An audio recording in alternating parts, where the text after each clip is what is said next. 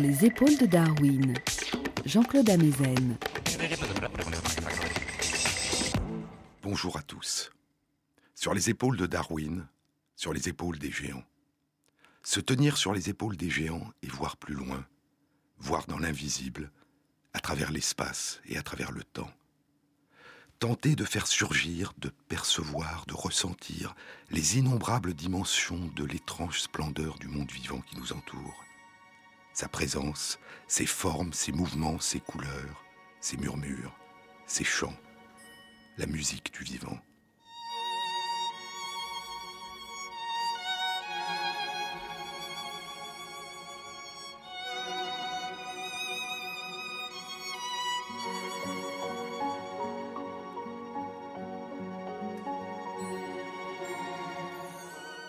L'inépuisable signification de la musique, dit George Steiner, qui défie toute traduction en mots. D'où cette idée, d'où cette idée que l'essentiel réside dans ce qui n'est pas dit, dans ce qui ne peut être énoncé. D'où cette idée qu'il y a eu un état antérieur, plus proche des sources de l'immédiateté, plus proche d'une pure lumière de l'être, avant les mots. Une pure lumière de l'être qui palpite au cœur du vivant, au plus près de l'émotion, de la perception, au plus près des battements du monde. Une pure lumière dont le langage nous aurait éloignés.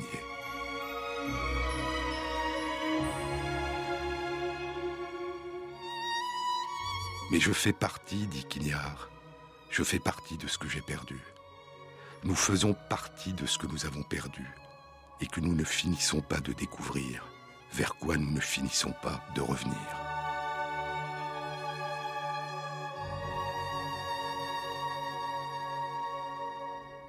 L'un des récits les plus anciens qui nous soit parvenu est le récit d'un très long retour.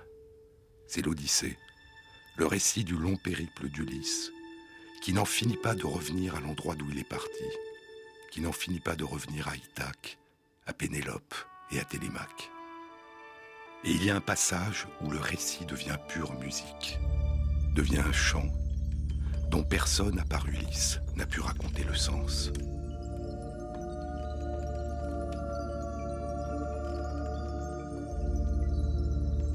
C'est le douzième chant de l'Odyssée, où se mêle au chant du récit le chant des femmes oiseaux, ce chant qui fascine les marins qui l'entendent et les emporte dans un dernier voyage sans retour.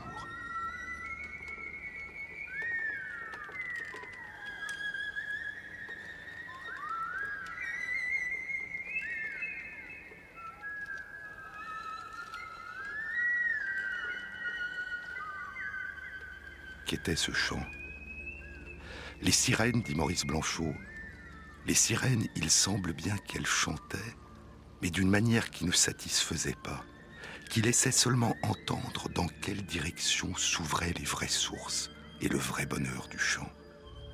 Mais par leur chant imparfait, qui n'était qu'un chant encore à venir, elles conduisaient le navigateur vers cet espace où chanter commencerait vraiment.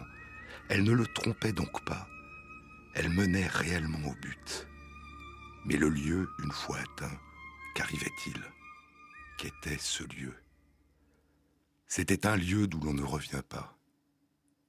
Il y a un récit, un poème, de plus de 4500 vers, qui compte le long et périlleux voyage du peuple des oiseaux, parti à la recherche de leur roi inconnu, le merveilleux Simorgue. Et c'est aussi sous une toute autre forme le récit d'un retour. C'est un poème intitulé Mantec Holter, dont la traduction est le langage des oiseaux ou la conférence des oiseaux. Un splendide poème mystique de Farid Ouddin Attar, l'un des plus grands poètes soufis, qui a vécu en Perse au XIIe siècle de notre ère dans la ville de Neshabour, la ville du poète Omar Khayyam. Au début du récit, les oiseaux apprennent qu'ils ont un roi qu'ils ne connaissent pas. Écoutons l'adaptation qu'Henri Gougaud a faite de la traduction du poème. Comment le splendide Simorgue apparut-il au vivant?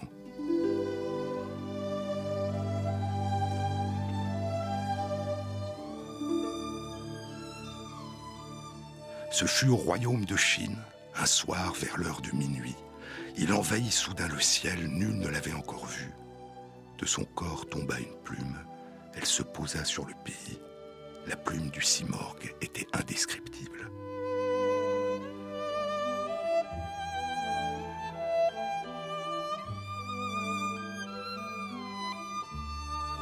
Sa forme et ses couleurs, à peine vues, changeaient. Chacun n'en perçut qu'un instant, un éclat, mais ce fut assez pour que les cœurs en soient épris. Ce qu'on peut voir de cette plume, autant de ces métamorphoses, autant de contours, de couleurs, autant d'empreintes passagères de son incessante beauté. Dire plus m'est impossible. Oiseau, il vous faut décider. Qui veut partir à la recherche de ce roi que vous désirez? Qui d'entre vous franchit le pas? Et ce sera le début d'un long voyage à travers sept vallées. La vallée de la quête, la vallée de l'amour, la vallée de la connaissance, la vallée de la liberté solitaire, la vallée de l'unité, la vallée de l'étonnement, de la stupeur, de la perplexité majeure, et enfin la vallée de l'épuisement, à la recherche de leur roi, le Simorgue.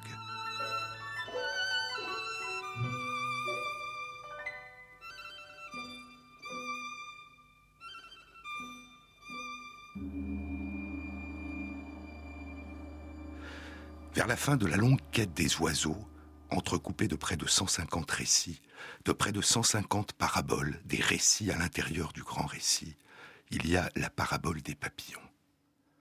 Des papillons se réunirent en conférence un soir d'été. Ils adoraient tous en secret la flamme nue d'une bougie. La lumière de la flamme exerce sur les papillons le même effet que le chant des sirènes sur les marins qui l'entendent. La lumière aussi à ces chants, dit Quignard. Et le chant silencieux de la flamme attire les papillons vers un lieu dont aucun ne revient. Jean-Claude Carrière a écrit une pièce de théâtre à partir du long poème de Farid Ouddin Attar. Regardez, écrit Carrière, il y a sur la scène les oiseaux, et une bougie, un montreur d'ombre et un assistant qui manipule des papillons.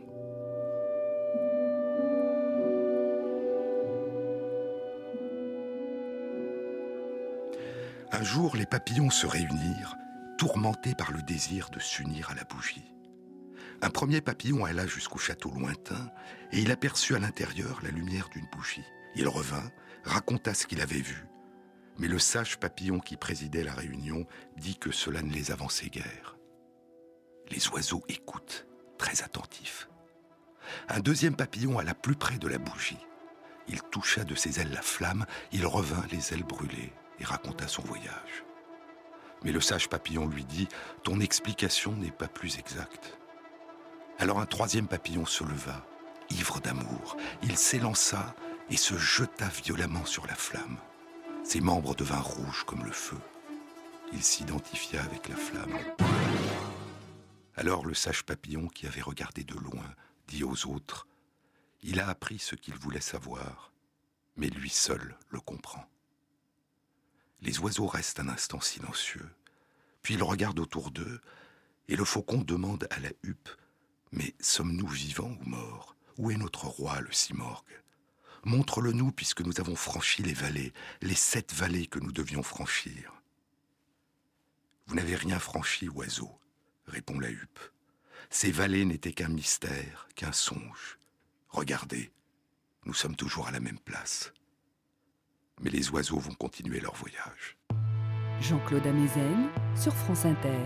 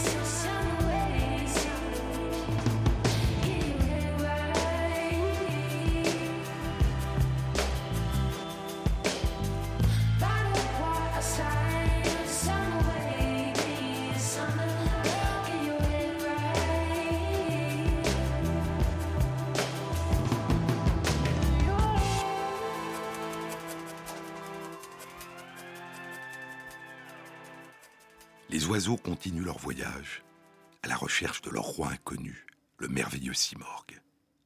Et à la fin du voyage, ce que la parabole des papillons préfigurait se réalise, mais sous une toute autre forme.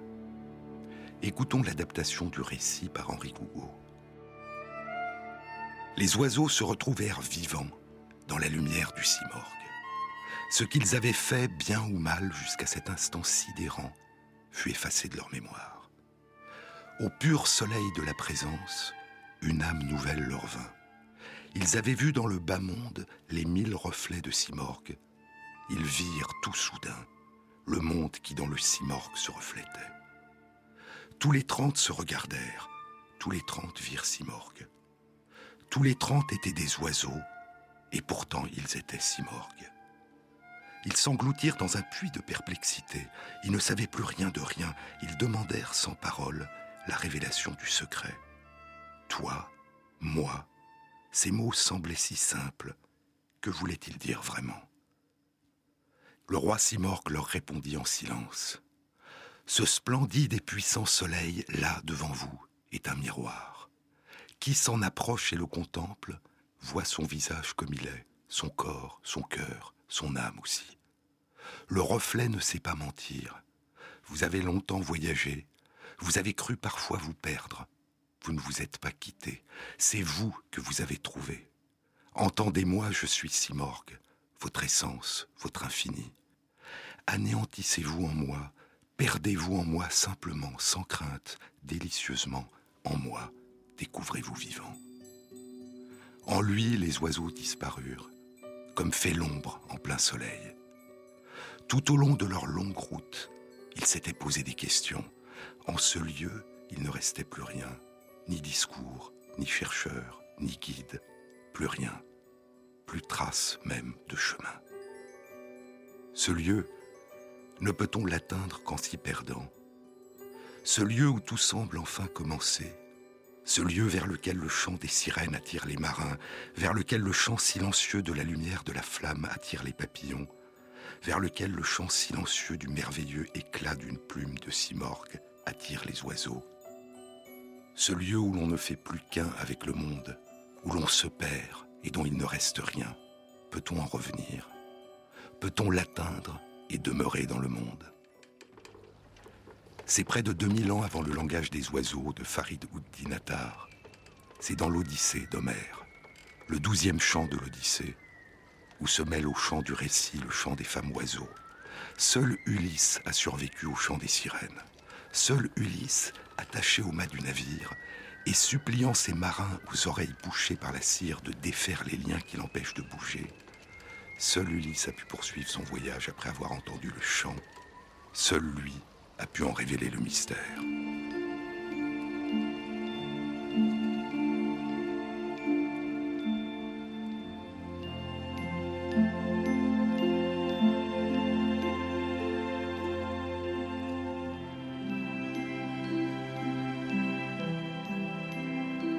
Que dit Ulysse après que les sirènes ont chanté, écrit Quignard, ce que dit Ulysse après que les sirènes ont chanté et après qu'il a hurlé qu'on lui défasse par pitié les liens qui le retiennent au mât, afin qu'il puisse rejoindre sur le champ la musique bouleversante qui le fascine. Ce que dit Ulysse, Autar emon ker etel aquamenai. Ulysse n'a jamais dit que le chant des sirènes est beau, poursuit Quignard. Ulysse, qui est le seul humain qui a entendu le chant qui fait mourir sans l'avoir fait mourir, dit, pour caractériser le chant des sirènes, que ce chant remplit le cœur du désir d'écouter. La musique, dit Platon, pénètre à l'intérieur du corps et s'empare de l'âme. Elle est appel, invitation au voyage, elle ouvre le chemin vers les vraies sources et le vrai bonheur du chant, dit Blanchot, vers le lieu où chanter commencerait vraiment, mais le lieu une fois atteint. Qu'est ce lieu? Ce lieu n'est pas un lieu, mais un autre ou une autre. Les buts de la musique, dit Quignard, les buts de la musique se ramènent à un seul, attirer l'autre. S'y perdre, s'y retrouver, ne faire qu'un avec l'autre, ne faire qu'un avec le monde, et demeurer dans le monde. La musique, poursuit Quignard, est une imitation des concerts de la nature, des chants, des innombrables et merveilleux chants des oiseaux, de leurs chants de séduction, les innombrables variations et les innombrables raffinements des chants des oiseaux qui font la cour à la saison des amours, à la recherche d'une compagne, pour une saison ou pour la vie. Attirer l'autre. Toi, moi, ces mots qui semblent si simples, que veulent-ils dire vraiment? La musique est appel, invitation au voyage. Elle est chemin vers l'autre. Elle est un appel au dialogue. Elle est langage, langage d'avant les mots, d'avant les mots humains. Langage des oiseaux, dans nos forêts, dans notre ciel, dans nos prairies, dans nos jardins. Ce langage dont Darwin avait écrit, il y a plus de 150 ans, que dans de nombreuses espèces d'oiseaux, il n'est pas plus inné que le langage ne l'est chez l'homme. Un langage dont Darwin avait noté que les variations locales sont transmises de génération en génération comme, disait-il, des dialectes provinciaux. Un siècle après Darwin, à partir des années 1960, les mystères de l'apprentissage et des variations des chants des oiseaux sont redevenus un sujet de recherche révélant depuis une dizaine d'années d'étranges correspondances avec l'apprentissage et les variations des langages humains.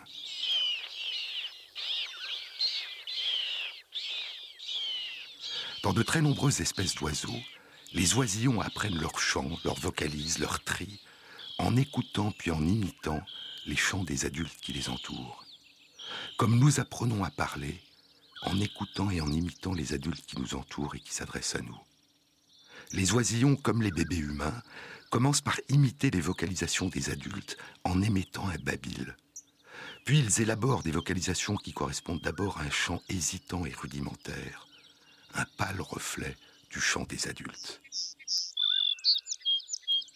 Dans la plupart des espèces d'oiseaux, ce sont les oiseaux mâles qui chantent les mélodies les plus complexes, ces chants qui, à la saison des amours, leur permettront de séduire leur future compagne.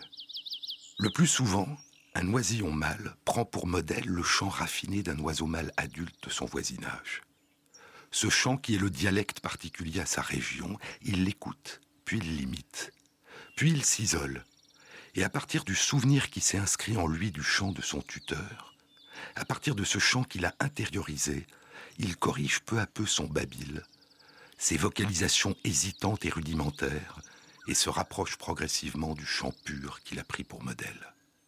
Il s'en approprie les tonalités, les différents assemblages de syllabes qui le composent, les intervalles de silence qui les séparent, les variations, les tris, les montées, les descentes chromatiques. C'est ce qu'on a appelé la période de cristallisation du chant. L'oisillon écoute en permanence les vocalisations que produit son syrinx, l'équivalent de notre pharynx où résident nos cordes vocales. Il compare ce qu'il s'entend chanter au souvenir qu'il a gardé du chant de son tuteur et corrige ses erreurs jusqu'à reproduire parfaitement le chant inscrit dans sa mémoire. Puis, plus tard, il élaborera des variations sur ce thème, enrichissant ce chant cristallisé par des vocalisations singulières, personnelles. Ce chant qui, s'il est perçu comme particulièrement beau, participera peut-être à ce qui deviendra un jour un nouveau dialecte, qui sera pour un temps transmis à travers les générations.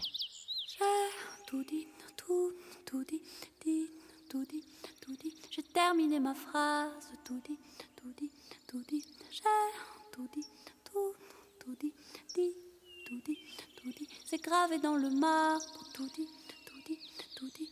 Hey, tout dit, si, tout dit, ah, tout dit, sort, tout dit, tout dit. Tu veux que l'on se parle, tout dit.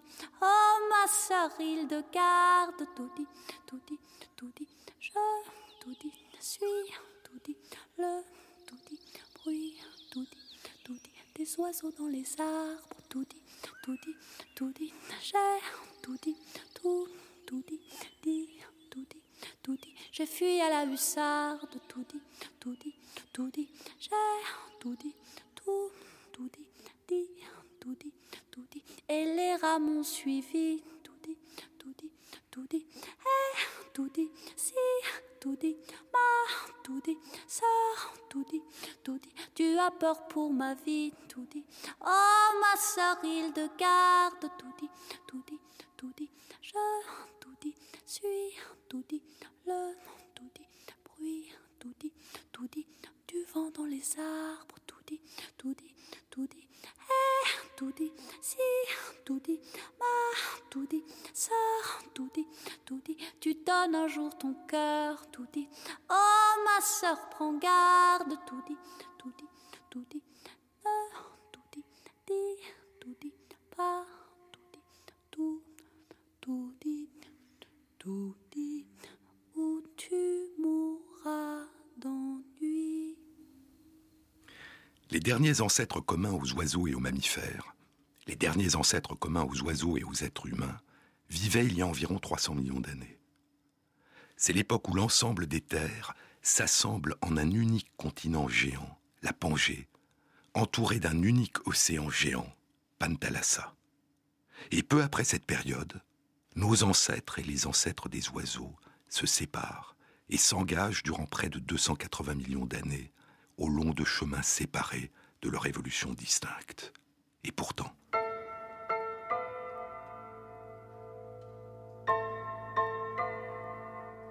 Et pourtant, il y a d'étranges relations entre la façon dont nous parlons et la façon dont parlent les oiseaux. Un bilan des recherches récentes réalisées dans ce domaine a été publié il y a moins de deux ans dans la revue Nature Reviews Neuroscience. Cet article indique que chez les oiseaux, les réseaux de connexion nerveuse et les régions de leur cerveau qui sont impliqués dans la reconnaissance et l'apprentissage des chants et dans la production de leurs chants ressemblent aux régions et aux réseaux de connexion nerveuse qui, dans notre cerveau, sont impliqués dans notre reconnaissance et dans notre apprentissage du langage oral et dans notre production de paroles. Mais il y a plus. Il y a six mois, en août 2011, des chercheurs de l'université de Kyoto au Japon publie dans la revue Nature Neuroscience une étude réalisée avec des moineaux du Japon. Cette étude confirme et étend des résultats antérieurs obtenus cinq ans plus tôt par d'autres chercheurs avec des étourneaux. L'étude indique que le chant des moineaux du Japon possède une syntaxe, obéit à des règles de grammaire. Les moineaux du Japon ont un chant très élaboré.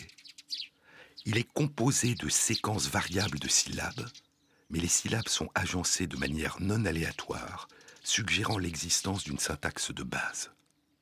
Les groupes de syllabes s'organisent à distance, en suivant des règles abstraites. Et les moineaux du Japon sont capables d'apprendre à distinguer de nouvelles règles de grammaire que les chercheurs ont inventées, de nouveaux agencements de groupes de syllabes en fonction de nouvelles règles artificiellement créées par les chercheurs qui les étudient. Et les moineaux du Japon qui ont été exposés à ces champs à cette nouvelle grammaire, détecte les chants qui contiennent des fautes de grammaire, comme il détecte des fautes de grammaire que les chercheurs ont introduites dans les enregistrements du chant habituel des moineaux du Japon de leur voisinage. Ces règles de syntaxe incluent notamment ce qu'on appelle des phénomènes de récursion, des processus récursifs, qui étaient jusque-là considérés comme l'un des propres de l'homme, un des propres du langage humain. Qu'est-ce qu'un processus récursif? C'est la modification du sens d'une phrase par une deuxième phrase insérée à l'intérieur de la première, la deuxième phrase pouvant elle-même être modifiée ou complétée par une troisième phrase insérée à l'intérieur de la deuxième. C'est le cas par exemple lorsque nous affirmons, sans vouloir insister parce que cela semble aller de soi, qu'il est évident que, bien que nous ayons des ancêtres non humains, notre langage n'a aucun équivalent de près ou de loin dans le monde vivant non humain. Ce sont ces règles d'insertion de portions de phrases à l'intérieur de la phrase principale que peuvent apprendre et distinguer les moineaux du Japon sous la forme de règles particulières d'insertion de certains groupes de syllabes à l'intérieur d'autres séquences de syllabes.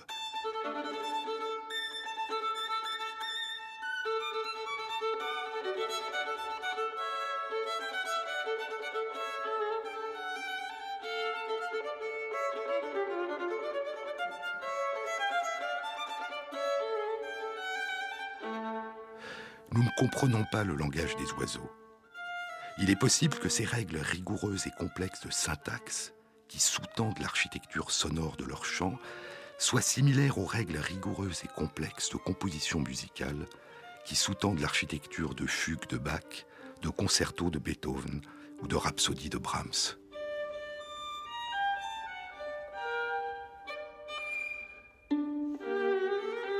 Un langage dont le sens est peut-être purement émotionnel, purement esthétique. Une musique qui pénètre à l'intérieur du corps et s'empare de l'âme. Mais le chant des oiseaux est peut-être l'équivalent d'un lied, d'un opéra, où se mêlent paroles et musique. Jusqu'où le langage des oiseaux partage-t-il avec le nôtre une richesse sémantique qui lui donne sens? Nous n'en savons rien. Mais ces études nous rappellent que ce n'est pas parce que nous ne comprenons pas le langage des oiseaux que cela signifie qu'ils n'en ont pas ou qu'il est radicalement différent du nôtre. Il est bien sûr impossible, écrivait Darwin il y a 140 ans, il est bien sûr impossible de déterminer ce qui se produit dans l'esprit d'un animal. Mais Darwin adoptera la même approche que celle que proposait un siècle plus tôt le philosophe David Hume. Hume qui écrivait en 1739, dans son traité sur la nature humaine, c'est à partir de la ressemblance entre les actions des animaux et nos propres actions que nous considérons que ce qui se produit en eux ressemble à ce qui se produit en nous. Et le même principe de raisonnement, mené un pas plus loin, nous fera conclure que puisque nos actions se ressemblent, leurs causes doivent aussi se ressembler. Et ainsi, quand nous avançons une hypothèse pour expliquer une opération mentale qui est commune aux hommes et aux animaux, nous devrions appliquer la même hypothèse aux deux. Mais comme celui des oiseaux, notre langage oral, indépendamment de son contenu sémantique, de son contenu en mots, de sa syntaxe, de sa structuration grammaticale, notre langage oral a aussi, pour partie, la dimension d'un chant. Des mots et des sons, des sons et des mots. Musique. Est-ce que la... Est-ce que... Est-ce que la... Est-ce que la... Est-ce que le... Il y a une mélodie, un rythme, un tempo, une tonalité de la parole qui traduit à la fois le contenu émotionnel que nous voulons transmettre et notre propre état émotionnel. Haché ou fluide, rapide ou lent, coupant ou doux, oscillant plus ou moins entre les tons graves et les aigus, montant et descendant sur la gamme des notes. Et comment ne pas reconnaître la surprise, l'étonnement, ou une interrogation, un questionnement, lorsque dans notre langue, la tonalité de la voix s'élève et demeure suspendue sans retomber à la fin d'une phrase.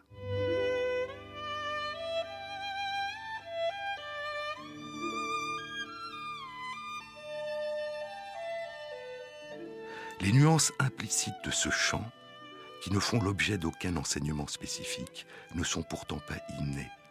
Elles sont transmises de génération en génération par l'imitation et varient selon les langues et les cultures. Dans la langue chinoise, la même écriture correspond à sept grands groupes de langues orales différentes, composés eux-mêmes d'une multitude de dialectes locaux incompréhensibles d'une région à l'autre. En chinois, la tonalité, la note du chant sur laquelle on place un phonème, ne traduit pas seulement l'émotion. La modulation d'une syllabe par un ton particulier change le sens du mot prononcé. Ma. Maman. Ma. Cheval. Ma. Injurié. Ma. Est-ce que. Maman. Ma maman. Est-ce que maman injurie le cheval? Dans les langues orales chinoises, comme dans d'autres langues orales, le chant est une composante intégrale du sens des mots.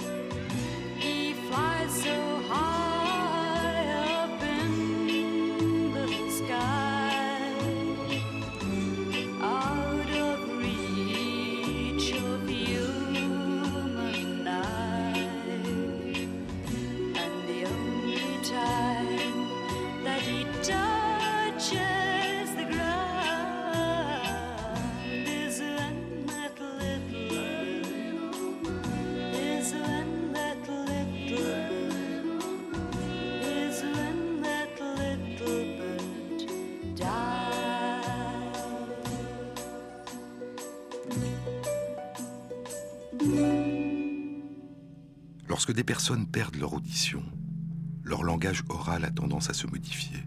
Elles ne parlent plus de la même façon, prononcent parfois les mots différemment, et leur langage oral n'a pas la même mélodie.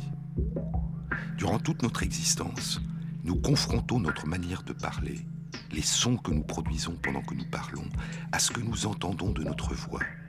Et nous corrigeons, nous adaptons notre voix, notre prononciation, notre ton, notre chant aux souvenirs que nous gardons de notre voix passée. Bien sûr, notre voix change, notre façon de parler aussi peut changer, mais c'est toujours en référence à ce que nous gardons en mémoire de notre façon habituelle de parler que nous réalisons des variations, même quand notre voix s'éloigne de ce qu'elle était auparavant. Nous savons pendant un temps, avant que notre nouvelle façon de parler ne devienne notre référence, nous savons de quoi nous sommes en train de nous éloigner. Et c'est cet ancrage qui commence à faire défaut quand nous perdons l'audition. C'est notre capacité à comparer et adapter ce que nous entendons lorsque nous parlons aux souvenirs que nous avons de notre voix d'avant. En est-il de même pour les oiseaux?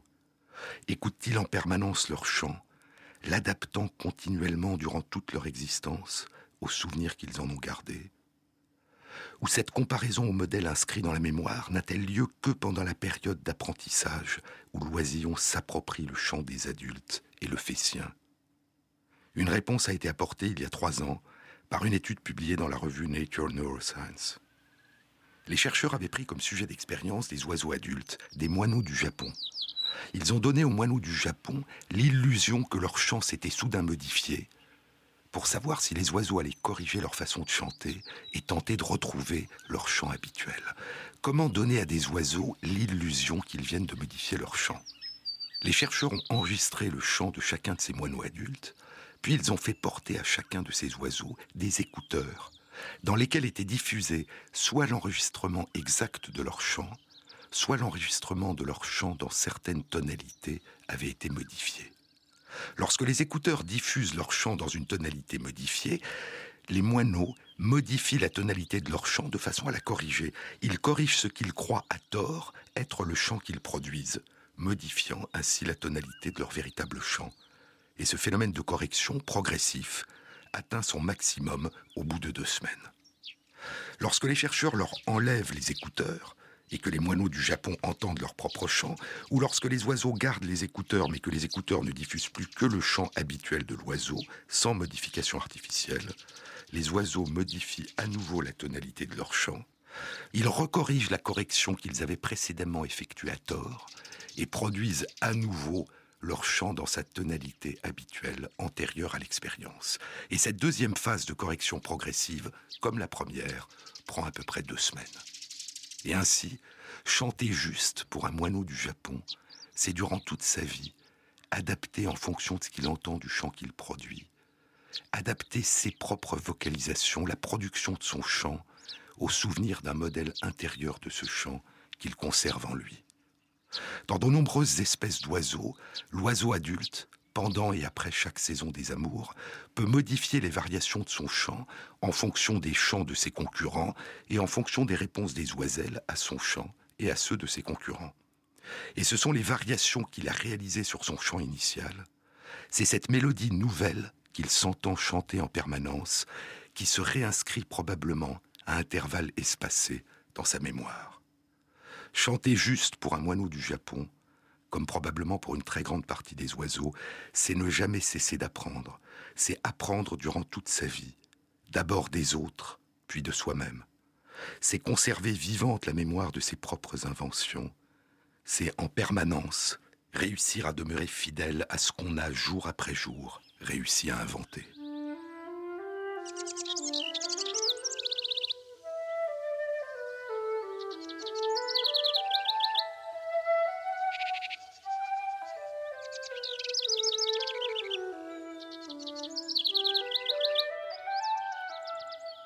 La beauté des chants des oiseaux. Elle est appel, dialogue, invitation à l'échange, au partage. Elle remplit, dit Ulysse, elle remplit le cœur du désir d'écouter. Elle est invitation au voyage, elle ouvre le chemin vers un lieu qui n'est pas un lieu, mais un autre ou une autre.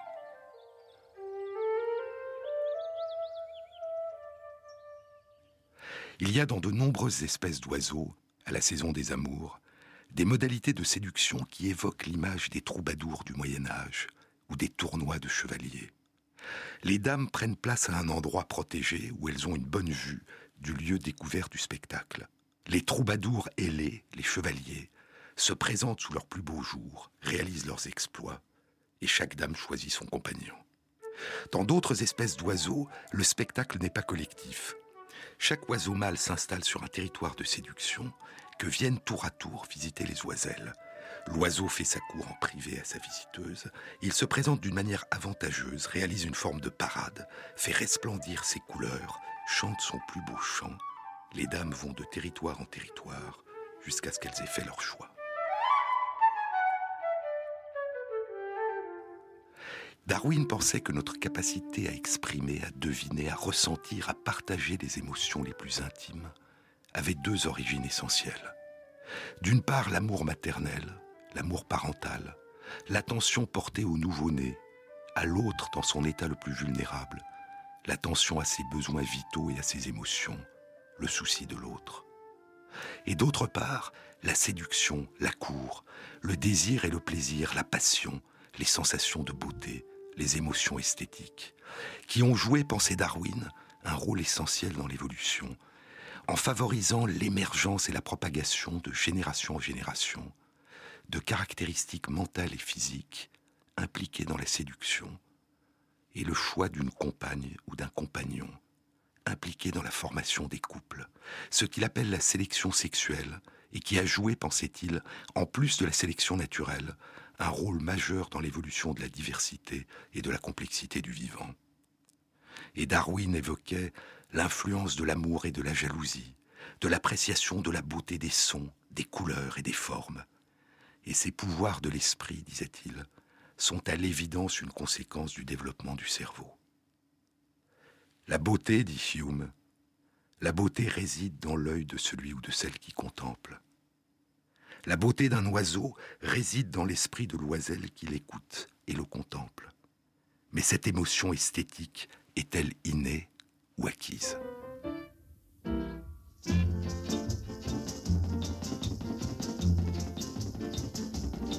I guess you hear about the band.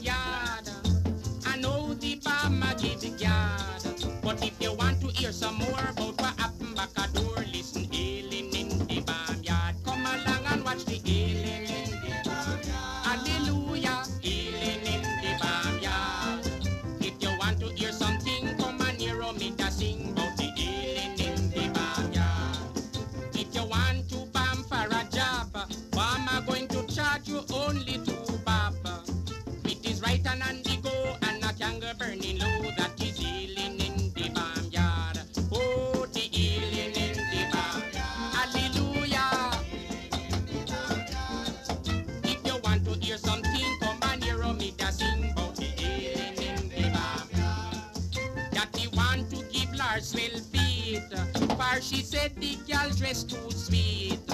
Mama say you bring a cup and a white calico frock for the healing in the barnyard. Come along and watch the healing in the barnyard. Hallelujah. If you want to hear something, come and hear me sing about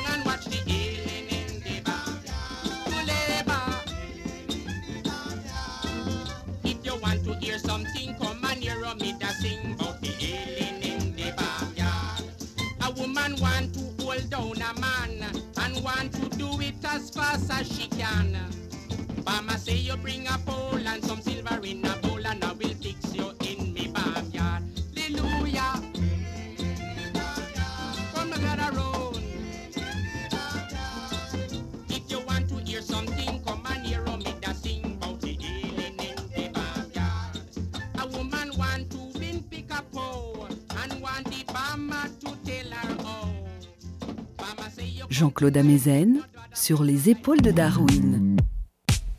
Il y a trois ans, une étude est publiée dans les comptes rendus de l'Académie royale de Grande-Bretagne. Les chercheurs ont exploré le comportement des oiselles de l'espèce vachée à tête brune, ces oiseaux qui ont pendant longtemps accompagné les pérégrinations des troupeaux de bisons à travers les prairies d'Amérique du Nord. Les chercheurs ont exploré, au début de la saison des amours, la réponse des oiselles à des enregistrements de chants d'oiseaux mâles qu'elles n'avaient encore jamais entendus.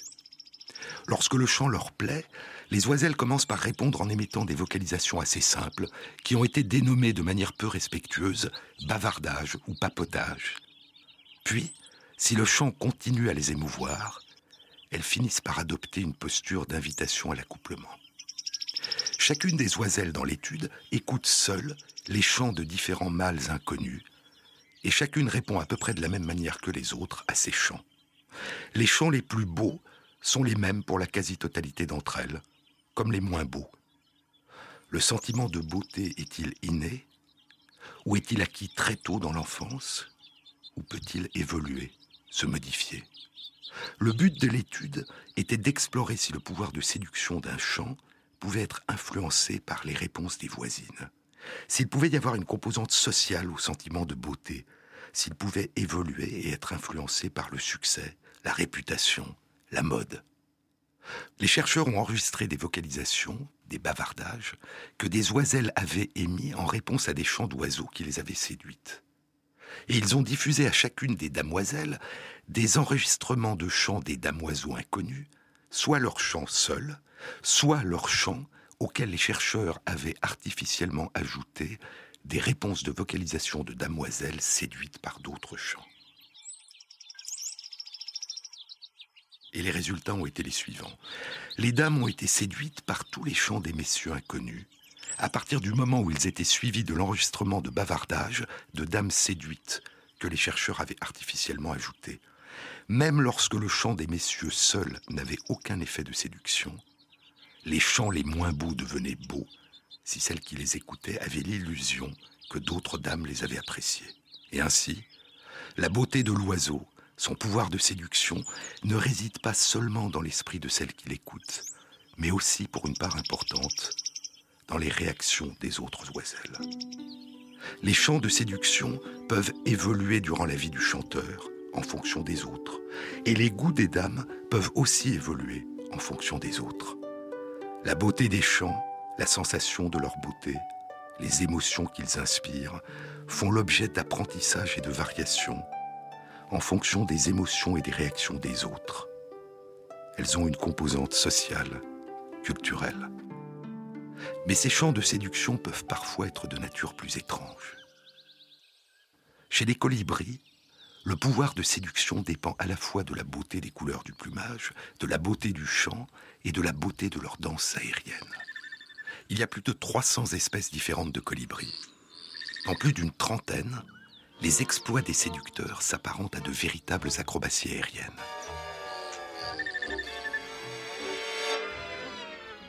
La cour consiste en un plongeon spectaculaire, accompagné d'un chant composé de trilles et d'autres sons stridents.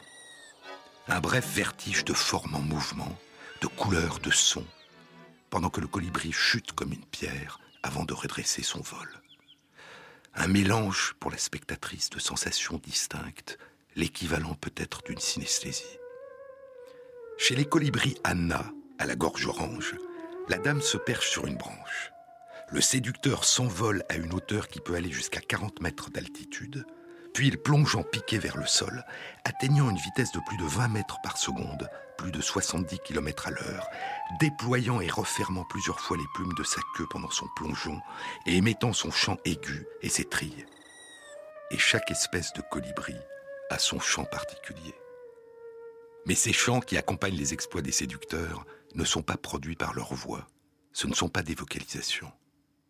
Il y a quatre ans, Christopher Clark, un chercheur de l'université Yale aux États-Unis, découvre que ces chants sont produits par des vibrations de certaines des plumes de sa queue lorsqu'il la déploie pendant son plongeon en piqué. Lorsque les chercheurs ont retiré quelques plumes de la queue de colibri à gorge orange, le chant de séduction a été aboli.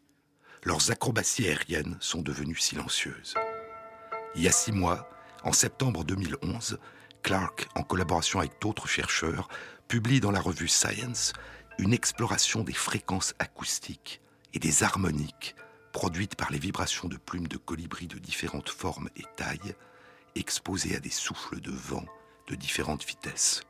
À des vitesses de souffle d'air qui correspondent à la vitesse du plongeon en piqué des colibris, les vibrations de certaines plumes deviennent intenses, se stabilisent et produisent de nombreuses harmoniques.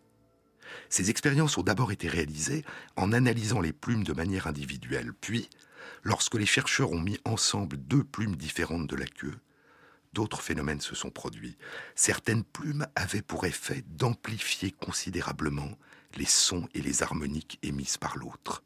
Dans d'autres cas, la présence de deux plumes différentes produit des vibrations et des fréquences sonores et des harmoniques différentes de celles qui sont produites par chacune des plumes lorsqu'elles sont seules. Il y a des colibris, les colibris Allen, qui sont de véritables oiseaux orchestres. Lors de leur plongeon en piqué, ils produisent deux sons différents à partir des vibrations de leur queue et un troisième son à partir des vibrations des plumes de leurs ailes. Et dans certaines autres espèces de colibris, le chant vocal de séduction des mâles ressemble au chant émis par leurs plumes lors de leurs acrobaties aériennes.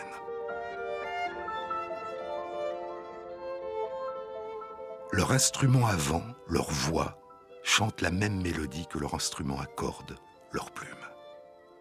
Mais à la splendeur de la musique et des danses aériennes s'ajoute et se mêle la splendeur des couleurs et des nuances du plumage. Les plumes iridescentes, les plumes irisées, qui, à peine vues, changent de couleur, comme la plume du roi des oiseaux, le cimorgue. Ces plumes irisées qui changent de couleur suivant l'angle de la lumière qui les éclaire et suivant l'angle selon lequel on les regarde. Ces plumes irisées d'origine très lointaine, dont on a retrouvé récemment la présence sur un fossile d'oiseau datant d'il y a 47 millions d'années. Ces plumes irisées qui paraient déjà il y a plus longtemps encore certains de leurs lointains ancêtres et cousins. Comment le splendide Simorgue apparut-il au vivant? Ce fut au royaume de Chine. Il envahit soudain le ciel, nul ne l'avait encore vu. De son corps tomba une plume.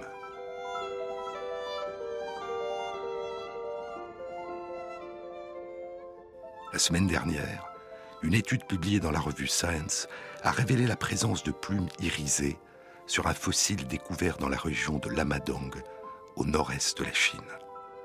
C'est un fossile d'un petit dinosaure ailé qui vivait il y a environ 120 millions d'années, un microraptor de la taille d'un corbeau dont le corps, les ailes, la longue queue osseuse et les pattes étaient recouverts d'un plumage bleu-noir brillant et irisé. La beauté des parures des oiseaux tire son origine d'un temps qui précède la naissance des oiseaux. Mais le pouvoir de séduction des oiseaux ne dépend pas que de la splendeur de leur chant, de leur danse et de leur couleur. Elle dépend parfois aussi de leur réalisation artistique, leur réalisation architecturale, ces tonnelles et ces jardins de pierre, ces scènes de théâtre en trompe-l'œil que bâtissent les oiseaux jardiniers d'Australie pour y chanter, y parader et y séduire les dames qui viennent visiter leur territoire.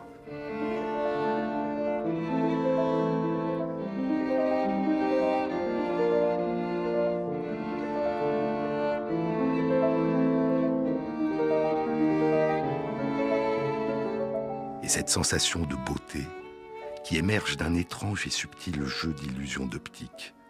Nous la découvrirons dans une prochaine émission.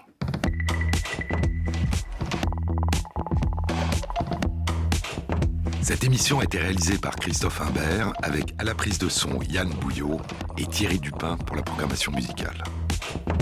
merci à Christophe Magère qui intègre sur la page de l'émission sur le site franceinter.fr les références aux articles scientifiques et aux livres dont je vous ai parlé. Bon week-end à tous, à la semaine prochaine.